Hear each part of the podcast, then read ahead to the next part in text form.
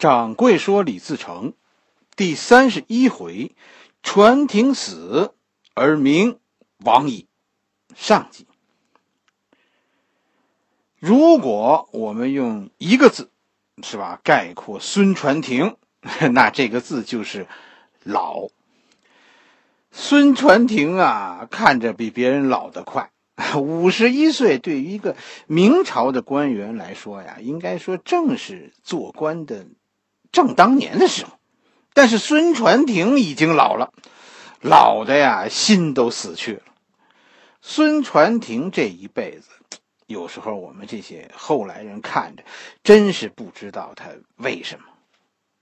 我不是说说孙传庭做错了什么，不是，正相反，一个文人在崇祯年。最正常的反应就是做孙传庭。孙传庭是一个失败者，失败到未老先衰。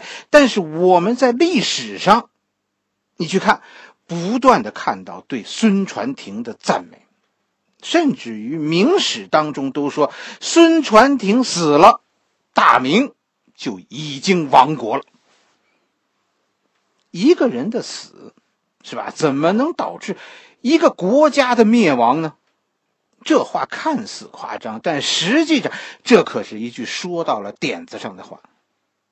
历史上历朝历代，咱们中国都是建立在一个一个什么？一个靠教育，哎，在教育基础上建国的国家。咱们这里说的教育，不是现代的教育，是吧？让你学知识的教育，而是科举教育，就是通过考试。这个标准像流水线生产产品一样的生产文人。孙传庭无论从哪个方面来说，都是一个最优秀的产品，但是他被证明无用，解决不了崇祯年的问题，那崇祯就无药可救了。这已经是一个最优秀的产品了，他都不好使，那其他的那就就更算了。是吧？实际上，明史当中的这句话写出的是绝望。孙传庭死了，就证明大明朝所生产的这些产品、这些文人无用，那崇祯亡国就不可避免了。所以，咱们看一看孙传庭到底有多优秀，他又有多委屈。反过头来，咱们应该想，为什么？为什么一个那么优秀的孙传庭，最后又是一个人，孤孤单单的一个人冲向敌人的千军万马？又是这个命运，这对于中国文人看清自己 是有很大帮助的。你不过就是孙传庭，你不过就是生产线上走下来的没头脑和不高兴。孙传庭的一生。表现出了中国文人的哪些品质呢？中国文人其实具有一种没落贵族的气质。你去看历史，是吧？有有出身贫寒的文人，但是很少有出身低微的文人。没错，是以前有没落。我跟大家说，这是这是以前有过的意思。贵族气质是可以遗传的，三代造就一个贵族，可以传九代。孙传庭的祖上是明朝开国年间镇武卫的百户，后来这批大明朝跟着朱元璋开国的功臣，因为受到朱棣的猜忌，是吧？就流落到大明朝的边疆，成为戍边将士，穷但是高贵。据说孙家祖上。是河南人，后来迁居到才迁居到山西的代郡，代州，是吧？到孙传庭这一辈人已经弃武从文。孙传庭起家的时候是个文人，他的祖上是武将，是吧？是大明朝的开国功臣。他自己后来从文人变成了武将。有出身其实并不代表你就是文人，这只是说你具备了一个条件，要成为文人，你还得接受。传统文化的教育，在大明朝，这就是你要科举，要考出来。很多朋友可能不服气，说说文人就得有出身吗？在明朝，我告诉你，就是这么回事有没有科举考出来的平民子弟？有，但是你去看史书上，史书中是专挑有出身的人写的。你这辈子就算再能干，你是平民出身、青史留名的，也只能是你的孙子。三代才能出一个贵族，这是一个现象。这背后，哎呀，不是说掌柜的要如何如何，这是中国传统的思维方式。孙传庭呢，是咱们以前讲过，他万历四十七年的进士，实际万历年啊，一共就到四十八年，啊，孙传庭是四十七年的进士。孙传庭刚考上，万历就死了。那个时候，孙传庭还是县令。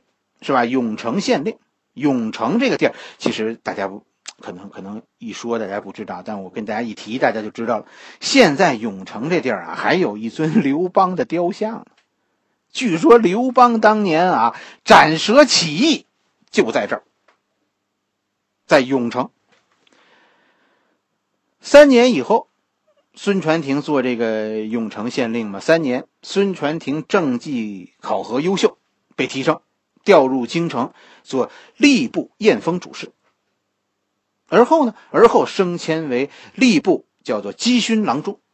稽勋郎中啊，是个其实是个很很重要的官职，就是他负责什么呢？他负责呀统计各种考绩。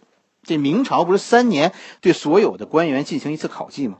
哎，这这个稽勋郎中就负责统计这个，啊，然后呢，然后向他的上峰提供各种官员升迁降级的表格。以其中这也包括什么丁忧啊，什么干部的年老退休啊，这些这些其实统计工作都是由这个集训郎中，他带着一帮人负责。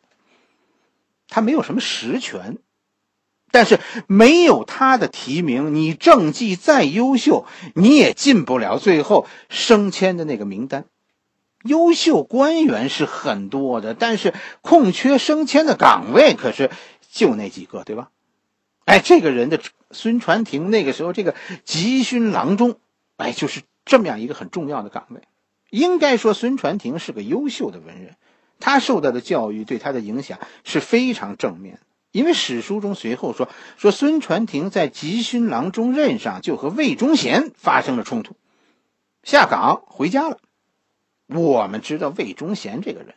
是吧？这是一个到处安插自己党羽的人，他和提供官员升迁名单的孙传庭有冲突。你想这件事儿，其实这就说明孙传庭啊是一个骨子里很倔、很有文人气节的那么一个人，对吧？以后大家看，孙传庭就是这么一个死心眼儿、一个不识时务的人，他心中只有自己心中的正义。啊，我觉得对的，我就不管别人怎么说，我也不考虑别人对这个事儿啊有有什么其他的道理没有。如果跟大家说，这在一个盛世，孙传庭其实我觉得会大有作为，因为他脑子很好使。啊，在盛世，为什么说在一个盛世呢？皇帝在盛世都是一个好裁判，做一个倾听者，大家的意见多一些，其实，在这样的年代是好事。防止皇帝走偏了。中国历史上不乏这种很民主的皇帝，而且跟大家说，遇到这样的皇帝，盛世其实是个大概率事件。但是明朝不是这样，明朝是有问题的，是吧？咱们知道，从张居正开始，明朝就步入了一个专制的时代，或者不是说进入一个一个专制时代，是恢复到一种专制时代。专制和和咱们说的民主有什么区别？头人的作用是不一样的。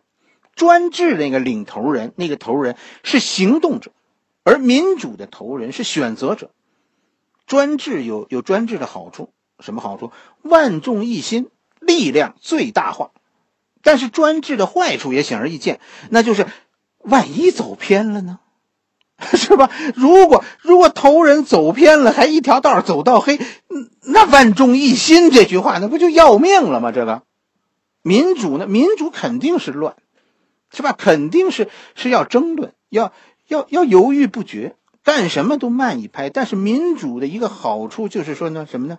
选择的时候有更多选项，另一个在执行的时候很容易纠偏。民主的社会是沿着合理的方向往前走的，而至少理论上，应该如此，是吧？这和咱们现在社会主义资本主义制度没有什么直接关系，是吧？这是一个一个国家一个民族的传统。资本主义，中国执行资本主义，净出那个独裁者了呀，而且 太多了，对吧？孙传庭遇到的就是一个专制的时代，他的耿直，他对国家的忠诚，甚至他的聪明，都变成加速度，让他一头撞向专制这道大墙。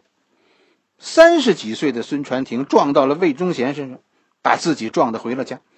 十年以后，四十四岁的孙传庭复出，没有任何的变化，是吧？他仍然是义无反反顾的往前冲。这一次是撞到了崇祯，终于，孙传庭把自己撞得粉碎。崇祯八年，孙传庭复出，是吧？被破格提升为顺天府府丞，这个咱们以前讲过了，是吧？顺天府丞，这就是北京市的副市长。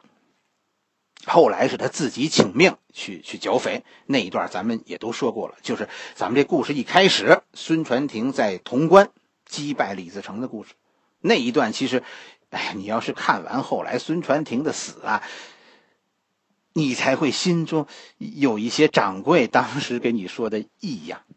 什么？就是孙传庭在招降李自成的时候，他表现出来的笨拙，是吧？他的。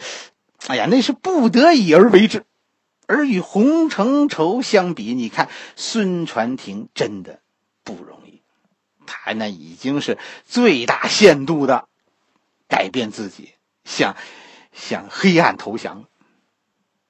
但是，但是我们讲孙传庭一那个时候，咱们讲到孙传庭是吧？跟着洪承畴入金秦王，跟着孙传庭就陷入了一场战与和的。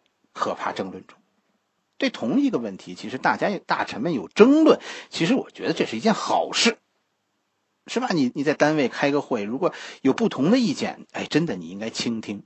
他们不是因为反对你，而是因为就事论事。这对于决策者来说是件大好事。这样，其实作为作为决策者的皇帝，大臣有争论，那作为决策者的皇帝才有选择。但是大家知道，崇祯的问题就是，崇崇祯是个有主意的人，而且他不但有主意，他还不听别人的。杨嗣昌后来在历史上都说，就是他啊，让崇祯如何如何，这是这是奸臣。其实不是，杨嗣昌是一个始终贯彻领导意图的大臣，真正有主意的、不听别人意见的人是崇祯。为了证明这我的这个观点，是吧？咱们现在就看看崇祯皇帝是怎么对待孙传庭的。孙传庭起初提出的一个一个意见呢，和战与和还没有直接关系。孙传庭提出了一个，只是提出了一个和崇祯不同的意见，那就是陕西兵不宜长期的转战京师，就这么一个说法，应该赶快让陕西兵返回陕西。这个说法其实从事后看是对的，啊，先不管说说是不是要保留对对农民军的压力这个问题，咱不说。陕西人跟你说是有强烈的故土观念的，陕西兵用于东北作战，后来是出现了溃败的。杨嗣昌用陕西兵后来进攻张献忠的时候，陕西兵也是出现了哗变，甚至李自成自己带着陕西兵以后在山海关。也是溃败。实际上，孙传庭说对了，陕西人就是守在家门口的时候能打仗，啊，让别人不进入陕西，这是陕西兵最能打仗的时候。他们不会为了别人的利益去拼命。哎，这也是一个中国人的区域性的一个传统思维，很多地区的人都有这个特点。孙传庭、洪承畴因为都在陕西练过兵，就他那个兵都是他自己招上来的。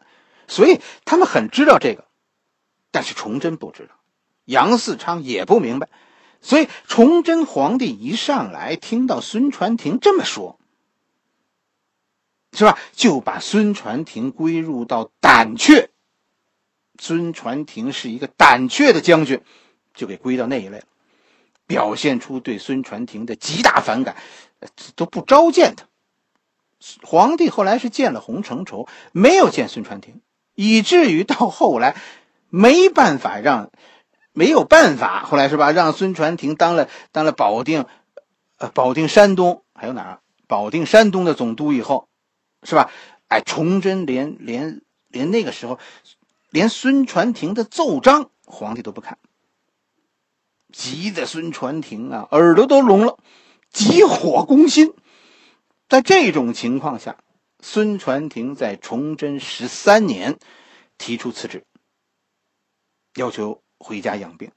但是这个行动又被皇帝理解为什么呢？撂挑子，还是因为他胆怯，是吧？就是皇帝就认准了孙传庭这孙子胆怯，结果孙传庭被皇帝抓了起来，关了，一关就是三年呐。到现在，咱们现在开始讲讲这个故事。三打开，三打开封以后，崇祯十五年、崇祯十六年，这时候杨嗣昌死了，汪乔年战死以后，孙传庭才被释放，回到陕西，负责征讨李自成。这样的人生经历，是吧？你说孙传庭有有记恨皇帝吗？其实真的是看不出来。跟大家说。这就是中国的文人。大家看看孙传庭是个什么样的人？他一生两次罢官，还有一次长达三年的冤狱。啊，他立过的战功，抓他的时候没有一个人提起。他说的话一次一次的被证明是正确的，但是始终就是不被人听到。有时候真的想问问，是孙传庭耳朵聋了，还是崇祯聋了，还是你们这帮大臣都聋了？姚先生死的孙写的这个孙传庭，最后姚先生没写完，写的有始无终。但恐怕我觉得，要是姚先生真的把孙传庭的故事讲完，很多人会很尴尬。有时候真的觉得孙传庭、杨嗣昌，是吧？洪承畴、熊文灿、卢象升。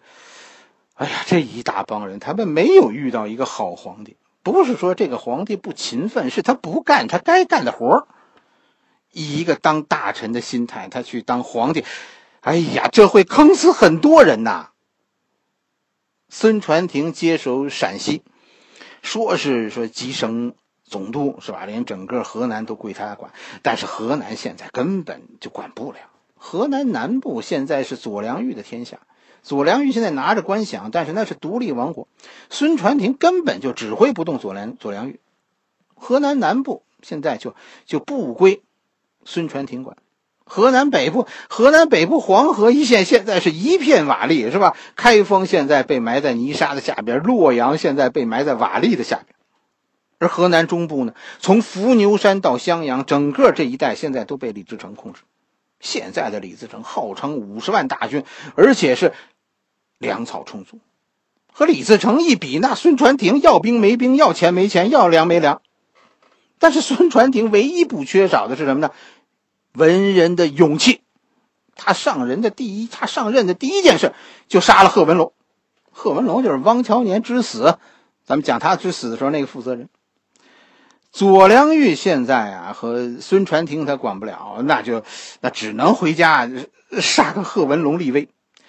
凡事其实总得有个是非，尤其在军队，对吧？哎，贺文龙啊，其实是啊，其实这贺文龙其实算是孙传庭唯一现在可以依靠的大将，是吧？还让孙传庭给给杀了。应该啊，孙传庭现在是笼络这个人，让他为自己出力才对。这是这是危急存亡之秋。但是孙传庭的性格就是这样，是非分明，杀了贺文龙。实际上，这以后啊，这件事儿是给是给这个孙传庭带来了无穷的后患，是吧？这这不是一个正确的决定。临阵杀将，史书中说呢，说说法不一样，是吧？捧孙传庭的人在史书说说呢，说说这个孙传庭啊啊，这个呃，不过是执行了皇帝的命令。那些贬低孙传庭的人都说呢，是孙传庭向皇帝要的旨意。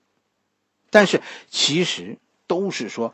孙传庭这件事做错了，基本上，朝廷面对的就是这样一个一个环境。明朝的这些大将在外带兵，其实你去仔细看，现在这些人每个人有一个算一个，心里都明白，要是打了败仗，只有死路一条，要么死于李自成、张献忠之手，要么死于崇祯之手。所以要想活命，那个时候的将军们是四字真言，哪四个字？必战自保。这个故事好像咱们咱们讲到国民党了是吧？没有啊，掌柜讲的是李自成。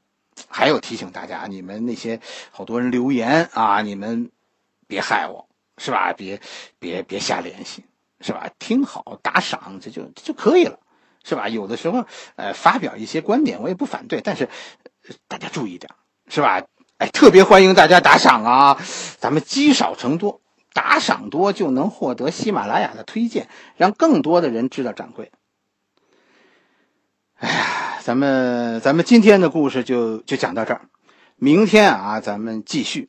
这几回呢，咱们的故事讲的紧凑一点，我准备说死崇祯啊，咱们咱们带着大新朝的喜悦过年。